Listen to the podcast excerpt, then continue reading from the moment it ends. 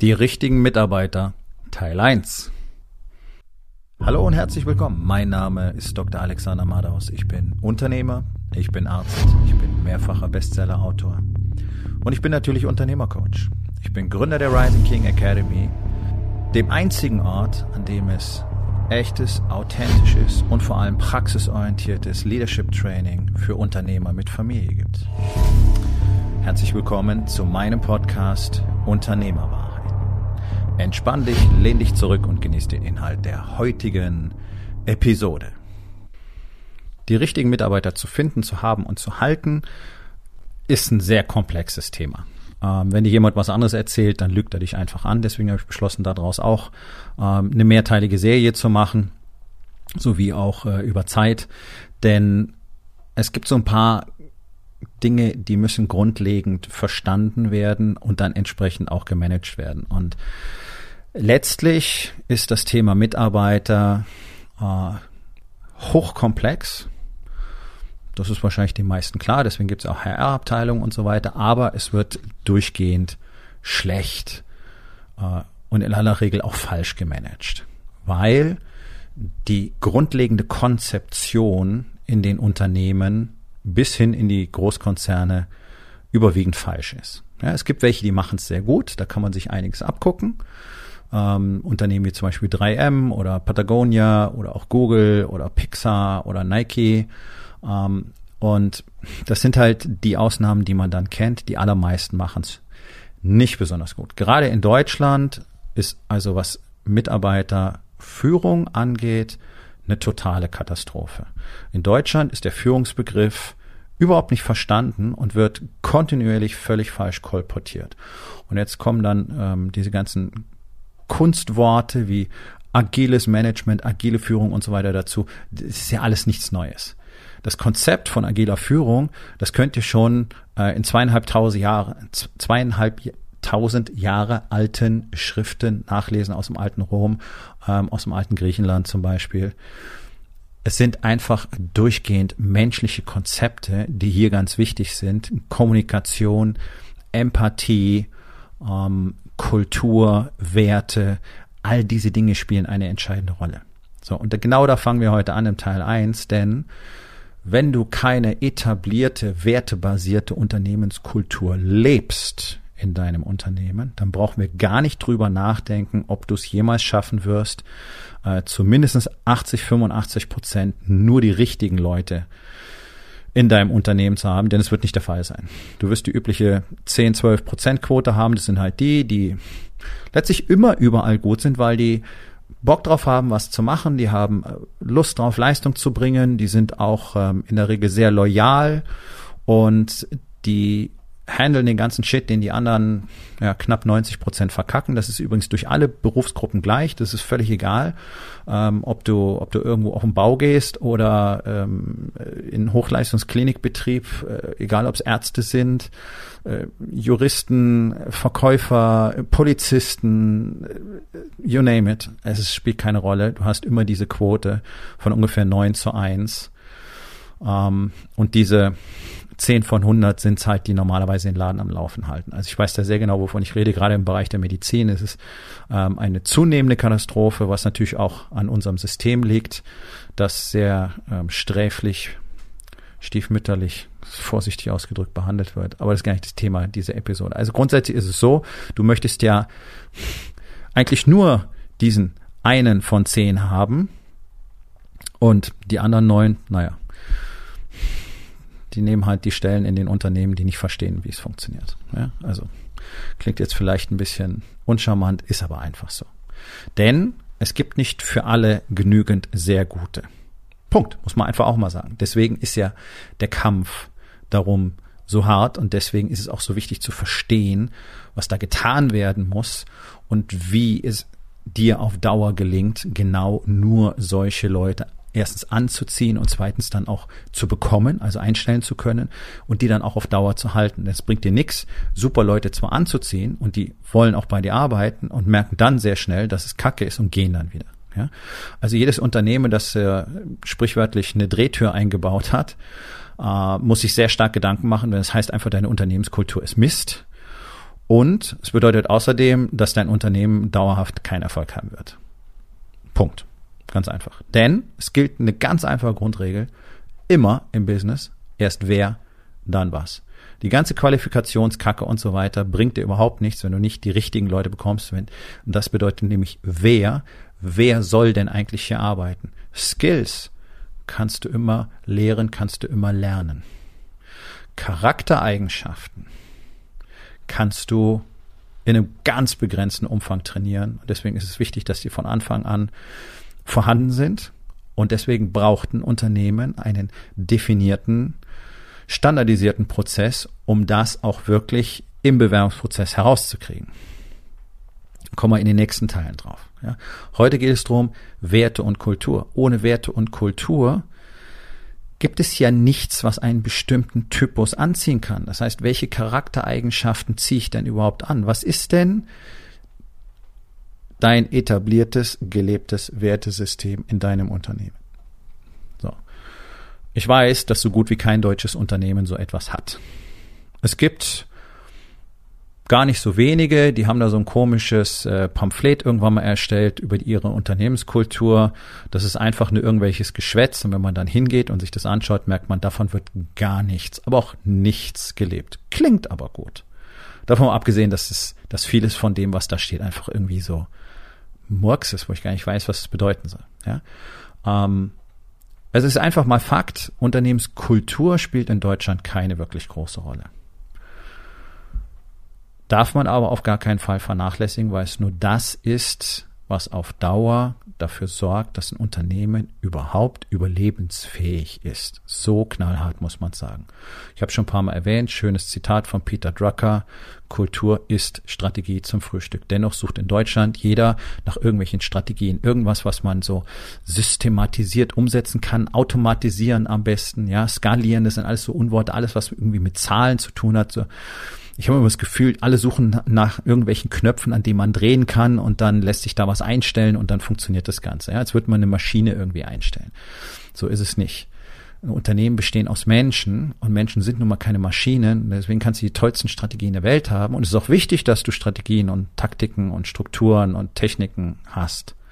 Extrem wichtig. Deswegen lehre ich das ja alles in Rising King Academy.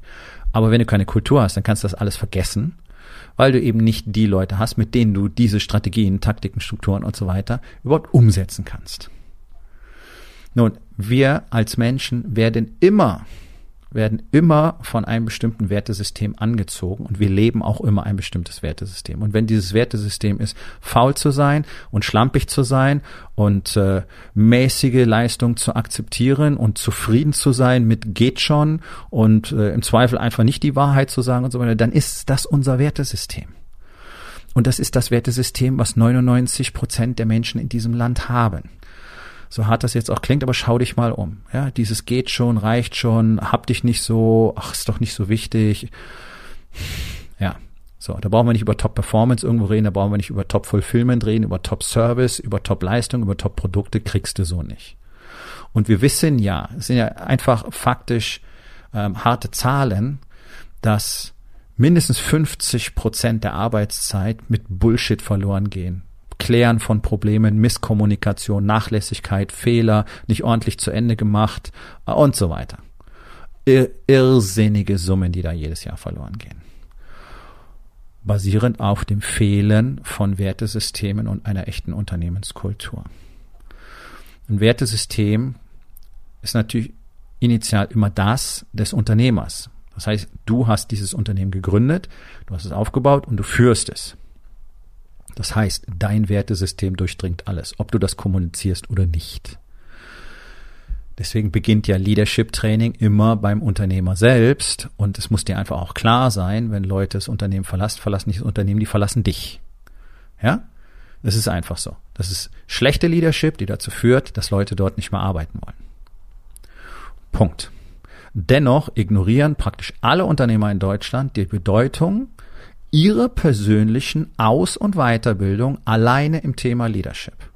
Und das ist nichts, was du mal in einem Kurs lernst. Da kannst du keine Ausbildung machen über ein paar Monate oder irgendwo ein Fernstudium. Das wird zwar alles angeboten, ist aber alles scheiße, ist totaler Quatsch, weil es so nicht funktioniert. sondern Leadership wird täglich durch das etabliert, was wir tun. Und wenn dir selber gar nicht klar ist, wie du dich verhältst und was du durch deine Aktionen kommunizierst, das ist nämlich das Einzige, was eine Bedeutung hat. Das, was du tust, nicht das, was du sagst. Und ich arbeite jetzt lange genug mit ausreichend Unternehmern zusammen, um zu wissen, das, was sich der durchschnittliche Unternehmer einredet, wie er so auftritt oder wie er so wäre und das, was er wirklich tut, sind nicht bloß verschiedene Welten, das sind verschiedene Universen in aller Regel. Hm, kann man ändern. Hat aber was mit dir zu tun. Es hat eigentlich nur mit dir zu tun. Das heißt, du musst dir erstmal drüber klar werden, welche Werte in deinem Leben tatsächlich unverrückbar, unumstößlich für dich gelten sollen. Und möglicherweise fällt dir auf, du hast gar keine wirklich harten Werte. Und auch hier geht es darum, nicht einfach nur Worthülsen zu erschaffen, wie zum Beispiel Ehrlichkeit. Was heißt denn das? Und ein Tipp von mir ist, wenn du über deine Werte nachdenkst und sie definieren willst, formulier es um in ein Verb. Ich sage immer die Wahrheit anstatt Ehrlichkeit. Und jetzt kannst du dich fragen, ist das so? Nein? Dann ist Ehrlichkeit kein Wert, den du lebst, und ist Ehrlichkeit kein Wert, für den du stehst. Und wenn Präzision einer deiner Werte ist, dann frage dich, liefere ich immer 100 Prozent komplett und detailverliebt ab? Das würde Präzision bedeuten. Nein, ist nicht so. Du akzeptierst auch, passt schon, geht schon. Okay, dann ist Präzision keiner deiner Werte und so weiter. Ich denke, das Beispiel ist klar. Wenn du ein Wertesystem für dich selber etabliert hast, Werte, die du tatsächlich lebst, oder da drin auch Werte, die du gerne leben möchtest, dann musst du heute anfangen, diese Werte zu leben. Deine Handlungen müssen genau das ausdrücken. Und zwar nicht nur gelegentlich, nicht nur ab und zu, sondern jeden Tag, den ganzen Tag. Dein Wertesystem definiert letztlich deinen Charakter, den du nach außen kommunizierst. Und nur Handlungen sind valide Kommunikation, nicht Worte. Das ist ganz wichtig. Immer wenn wir mit Menschen zu tun haben, werden wir nur danach beurteilt, was wir so tun. Das ganze Blabla interessiert unterm Strich keinen wirklich. Sondern, und das ist ja das Ding. Das kennst du selber auch. Jemand sagt A und tut B und du denkst dir, was für ein Arsch. Ganz genau. Gilt für dich auch so. Ein Wertesystem brauchst du übrigens auch zu Hause in deiner Ehe, in deiner Partnerschaft, in deinen persönlichen Beziehungen, auch wenn es um Freundschaften geht, Bereich Balance, ja, Rising King Academy deckt ja alle vier Lebensbereiche ab, eben nicht nur Business. Und gerade im Bereich Balance in der eigenen Ehe ist es so, dass sich die allermeisten Paare niemals über ihr Wertesystem verständigt haben. Und eines kann, es, kann ich dir versprechen. Liebe hin, Liebe her. Wenn die Wertesysteme der beiden Partner nicht miteinander übereinstimmen, dann wird die Beziehung auf Dauer nicht funktionieren. Das ist das Gleiche wie in einem Unternehmen. Es ist letztlich immer das Gleiche. Es sind menschliche Beziehungen, um die es geht. Und die basieren auf einem Wertesystem. Und dieses Wertesystem erschafft dann die Kultur. Das heißt, wenn Ehrlichkeit, beziehungsweise ich sage immer die Wahrheit für dich ein unumstößlicher Wert ist, dann wird das in der Kommunikation in deinem Unternehmen mit allen Mitarbeitern von oben nach unten, von rechts nach links, in alle Richtungen immer 100 Prozent der Fall sein. Das heißt, ihr redet alle 100 Prozent offen und ehrlich miteinander authentisch, real and raw, wie ich gerne sage. Ja, Candor ist das englische Wort dafür, diese schonungslose Offenheit, die zum Beispiel das Erfolgsgeheimnis von Pixar ist. Ähm,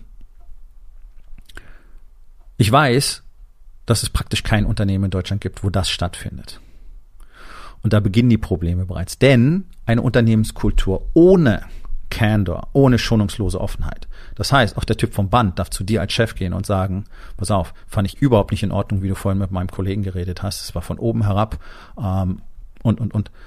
Wenn das nicht möglich ist, dann habt ihr diese Kultur nicht. Die ist aber wichtig, damit du auch notwendige Daten und Informationen aus deinem, Info, aus deinem Unternehmen bekommst, die dir ansonsten vorenthalten werden, weil sich keiner traut, mit dir zu reden. Und das ist typisch deutsche Kultur. Nach oben hält man schön die Schnauze, damit es keinen Ärger gibt sollen die doch selber gucken, wie sie klarkommen, ist dann oft die Reaktion der sogenannten Untergebenen, ja, der Mitarbeiter. Naja, hört, mir hört ja sowieso keiner zu. Okay. Klar, da gibt's mehr Aspekte drin. Auch Mitarbeiter muss lernen, wie er kommuniziert, dass er gehört wird. Aber auch das wäre dann ja Teil einer Unternehmenskultur, eine echte Kommunikationskultur miteinander zu haben, dass wir eben ordentlich miteinander sprechen und nicht einfach nur irgendwelches Zeug dahin rotzen, so wie es ja in Deutschland Alltag ist. Höflichkeit, Anstand kannst du doch vergessen. Also wie willst du dann vernünftig mit anderen kommunizieren? Schau, und da sind wir schon weit im Thema Kultur und Werte drin. So, diese Kultur und diese Werte, wenn sie denn gelebt werden, wenn sie real sind in deinem Unternehmen, die müssen nach außen kommuniziert werden. Das nennt man dann Marketing. Also Kulturwerte sind toll, deine Mitarbeiter reden drüber, vielleicht kommt der eine oder andere dann auf dem Wege zu dir, aber den großen Pluspunkt im Vergleich zu allen anderen, auch in deiner Branche, aber zu allen anderen auf dem Marktplatz, ist doch der, wenn du das kommunizieren, wenn du das zeigen kannst, authentisch, wie das in eurem Unternehmen ist, welche Werte dort gelebt werden, welche Kultur dort gelebt wird, dann zieht das Menschen an, die das wollen. Und ich kann dir eins versprechen, das sind die Menschen, die du dort haben möchtest. Und die werden nicht immer alle äh, diese großen Kompetenzkriterien erfüllen, aber das kann man denen beibringen. Kompetenz ist ein untergeordneter Faktor. Charakter ist das Wichtigste. Und Charakter wird von Kultur angezogen.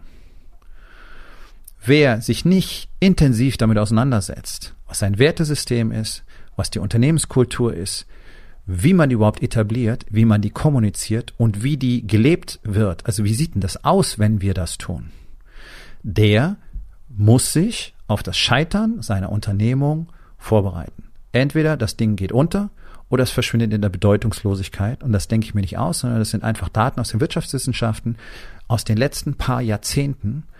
Und die gelten für Unternehmen jeglicher Größe, auch bis hin zu internationalen Giganten, den sogenannten multinationalen Konzernen. Alles schon da gewesen, alles schon passiert. Ähm, Wenn es nicht funktioniert mit der Kultur, dann verschwinden diese Unternehmen vom Markt. So, das heißt, die Aufgabe heute ist für dich, dich mal hinzusetzen und darüber klar zu werden, was ist überhaupt dein persönliches Wertesystem? Und hast das überhaupt schon mal jemand kommuniziert? Hast du es mit dir selber schon mal kommuniziert? Hast du es dir schon mal klar gemacht? Und wie willst du das kommunizieren? Wo müsstest du das kommunizieren? Zu Hause, in deinem Unternehmen? Wie willst du so eine Kultur etablieren, die darauf basiert? All das sind Dinge, die du zum Beispiel in meinem neuen On-Demand-Programm 1% Empire lernen kannst. Ich habe diese Prozesse und Schritte mal auseinandergedröselt und es gibt einen definierten, strukturierten Prozess, in dem du zum Beispiel sehr schön dein Wertesystem und deine Kultur herausarbeiten kannst. Und es gibt natürlich auch einen Prozess, wie du das Ganze umsetzen und etablieren kannst. Und das Ganze führt uns dann letztlich schon in Richtung äh, von Folge zwei über das Thema Mitarbeiter, nämlich was mache ich jetzt mit denen, die ich schon habe und die nicht passen? Und wie ersetze ich die? Wie schnell ersetze ich die? Wie schnell kann ich die ersetzen? Wie schnell finde ich die richtigen und so weiter? Das sind alles die Fragen. Das sind alles Fragen auch, die in One, One Percent Empire beantwortet werden. Das Programm startet Ende April. Ähm, wenn das für dich interessant ist, dann bleib dran an diesem Podcast und schau dich mal auf meine Webseite um. Rising-King.academy ist die Adresse. Findest du jede Menge Informationen über die Rising King Academy und auch die Möglichkeit, direkt mit mir Kontakt aufzunehmen. So, und jetzt nix wie ran. Werte, Kultur, mal rausarbeiten und mal drüber nachdenken, wie kriege ich das in mein Unternehmen, in mein Leben, in meine Beziehung. Nun, das war's mit der heutigen Episode. Ich freue mich über jeden, der zugehört hat und ich freue mich ganz besonders darüber, wenn du mir auf iTunes eine Bewertung und vielleicht sogar eine Rezension hinterlässt, wenn dir der Content gefallen hat, denn das hilft auch anderen dabei, diesen Content zu finden, damit sie auch davon profitieren können. Und miteinander ist genau das, was wir unbedingt lernen müssen. Und ich würde mich natürlich freuen, wenn du vielleicht in eins meiner Bücher reinschaust. Du wirst dort sehr viel Wert für dich finden.